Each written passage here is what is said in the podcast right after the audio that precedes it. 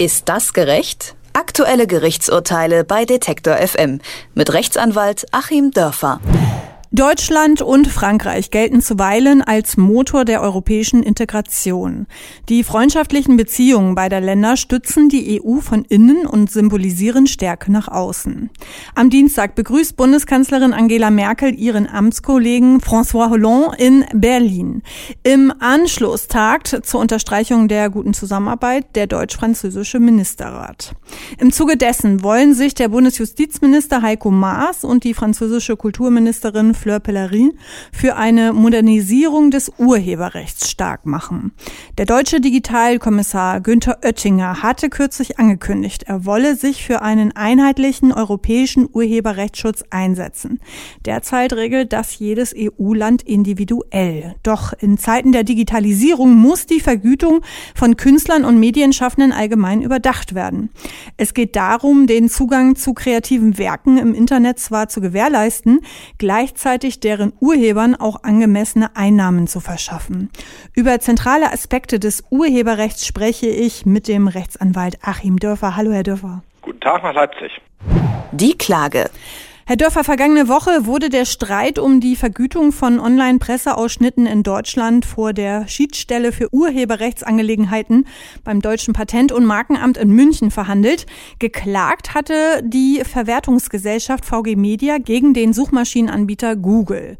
Hintergrund ist das sogenannte Leistungsschutzrecht.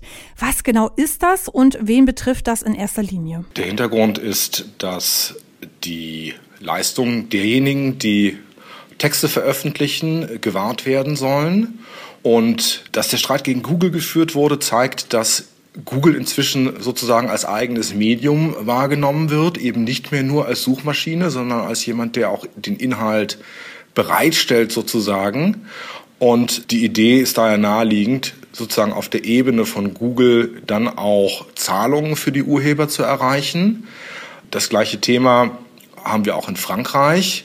Da wird das allerdings noch etwas etatistischer angegangen, indem nämlich tatsächlich Google damit gedroht wurde, eine Steuer aufzuerlegen und jetzt es dahin geht, dass Google praktisch freiwillig eine Abgabe zahlt. Wir haben das in der Vergangenheit auch schon gehabt, zum Beispiel bei den Kopiererabgaben und so weiter. Man möchte also dort, wo Texte beim Nutzer ankommen, in welcher Weise auch immer, praktisch die Zahlung für die Ersteller dieser Texte abschöpfen. EU-Digitalkommissar Günther Oettinger sprach sich ja vor kurzem dafür aus, das Leistungsschutzrecht auf europäischer Ebene einzuführen.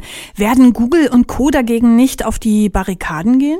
Die werden sicher auf die Barrikaden gehen, weil natürlich die Befürchtung besteht, und diese Befürchtung habe ich auch, dass, was unter dem schönen Namen Vereinheitlichung läuft, letzten Endes dann eine Einigung vielleicht sogar in Richtung des sehr strikten Kurses Frankreichs bedeuten würde. Ich meine, dass grundsätzlich in Deutschland die Situation eigentlich recht ausgewogen ist und Frankreich geht da eben wesentlich härter vor. Und da muss natürlich Google befürchten, dass sozusagen ein, wir nennen das Race to the Bottom, also sozusagen ein Rennen zu der strengsten Regelung stattfindet. Und das wird dann die Regelung in Frankreich sein. Ähm, Herr Oettinger hat ja auch noch zum Thema Geoblocking sich geäußert und gesagt, das Geoblocking solle beibehalten werden. Jetzt vielleicht kurz zum Verständnis, was das ist. Das ist praktisch eine Aufteilung, die die zur Verfügungsteller von urheberrechtlichen Werken, insbesondere Filmen zum Beispiel oder Musik, weltweit vornehmen und dann sorgen die eben dafür, dass bestimmte Dinge nur in bestimmten Ländern abzurufen sind. Und auch da, wenn Herr Oettinger sagt, wir wollen das beibehalten, heißt es ja eigentlich, wir wollen es für Deutschland erst einführen. Denn im Moment haben wir in Deutschland beim Geoblocking eine rechtliche Grauzone. Es ist eigentlich legal, wenn ich mir ein kleines Zusatzprogramm runterlade und unter einer US-IP-Adresse durchs Internet surfe. Und wenn Herr Oettinger sagt, man will das beibehalten, dann habe ich ihn im Verdacht, dass er eigentlich das vorschreiben will, dass wir in Deutschland als Deutsche nur deutsche IP-Adressen benutzen dürfen. Insofern, ja, da muss man wahrscheinlich in Einzelpunkten wirklich gegenhalten, weil es doch droht, dass neue Verbote eingeführt werden. Die Verteidigung. Sie haben es eben schon angesprochen, genauso wie das Leistungsschutzrecht ist auch das sogenannte Geoblocking Teil des Urheberrechts. Was steckt dahinter? Können Sie das noch mal kurz erläutern?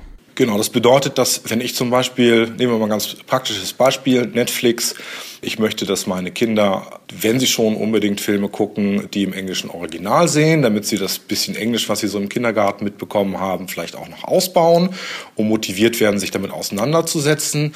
Und dann möchte ich mich gerne in das amerikanische Netflix einwählen und auch dafür bezahlen und nicht in das deutsche. Und jetzt ist es so, dass Geoblocking verhindert, dass ich mich in das amerikanische Netflix einwählen kann, weil Netflix dafür sorgt, dass man sich im amerikanischen Netflix nur mit amerikanischen IP-Adressen einwählen kann. Das ist natürlich eine Folge dessen, dass diejenigen Unternehmen, die Netflix die Filme zur Verfügung stellen, sagen, na ja, wir wollen das weltweit irgendwie segmentieren und wollen bestimmte Rechte nur für bestimmte Länder vergeben, weil wir da vielleicht mehr Geld bekommen als in anderen Ländern.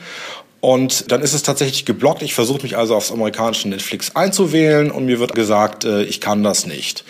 Jetzt kann ich gegenwärtig das Ganze umgehen, ist relativ leicht. Da lädt man sich ein kleines Zusatzprogramm runter, zum Beispiel Holla für Firefox, braucht dann noch eine amerikanische Kreditkarte oder irgendein Zahlungsmittel, das in den USA anerkannt wird und kann halt in den USA das machen. Und wenn man jetzt sagen würde, wir setzen das noch strenger durch, was Herr Oettinger angekündigt hat, dann ist das eben nicht mehr möglich. Ich finde das eine sehr bedenkliche Entwicklung an dem Punkt, weil dahinter ja eigentlich eine Art von Wissensprotektionismus steht. Das ist sehr unfrei, das ist sehr unsozial das Wissen der Menschheit wird ja zunehmend digitalisiert und soll das dann vielleicht so sein, dass auf irgendwelche medizinischen Fachpublikationen in den USA afrikanische Ärzte nicht mehr zugreifen können oder deutsche Ärzte nicht mehr zugreifen können, weil die nicht bereit sind, bestimmte Gebühren zu zahlen oder weil eben der amerikanische Verlag doppelt kassieren möchte. Da bin ich wirklich strikt dagegen, gegen das, was Herr Oettinger vorzuhaben scheint. Es ist eben doch wünschenswert, dass Menschen global informiert bleiben, Fremdsprachen lernen und global denken und die Welt wächst zusammen. Und auf einmal ist ein Rückschritt geplant, dass was zu Papierzeiten noch möglich war, frei zirkulierendes Wissen in der Welt, nun auf einmal segmentiert und protektioniert werden soll. Kommen wir ganz kurz auf Frankreich zu sprechen. Obwohl die französische Regierung ja für eine europäische Regelung des Urheberrechts ist, lehnt sie eine Abschaffung des Geoblockings ab. Aus welchen Gründen denn? Das werden die Gründe sein, dass natürlich Frankreich hier relativ staatsfreundlich ist. Man hat ja auch auf anderen Gebieten die Neigung in Frankreich immer nach staatlichen Maßnahmen zu rufen und alles durchzureglementieren. Und Geoblocking erlaubt natürlich eine Reglementierung und erlaubt zum Beispiel den Zugriff von Frankreich aus auf amerikanische Filme eben einzuschränken, die Franzosen zu zwingen, dann französische Filme zu gucken und andererseits vielleicht zu sagen, na ja, wenn aus Deutschland jemand auf französische Websites zugreifen will, dann lassen wir es aber zu, weil wir auch wollen, dass die Deutschen auch französische Filme gucken, und am besten soll es dann auch dabei bleiben, dass man in Deutschland aber nicht amerikanische Filme gucken kann. Frankreich ist traditionell sehr darauf aus, das eigene Kulturgut zu schützen und das Geoblocking ist ein Teil davon. Das Urteil. Bis April 2016 muss eine entsprechende Richtlinie des EU-Parlaments und des Rates zu Urheberrechten im europäischen Binnenmarkt umgesetzt werden.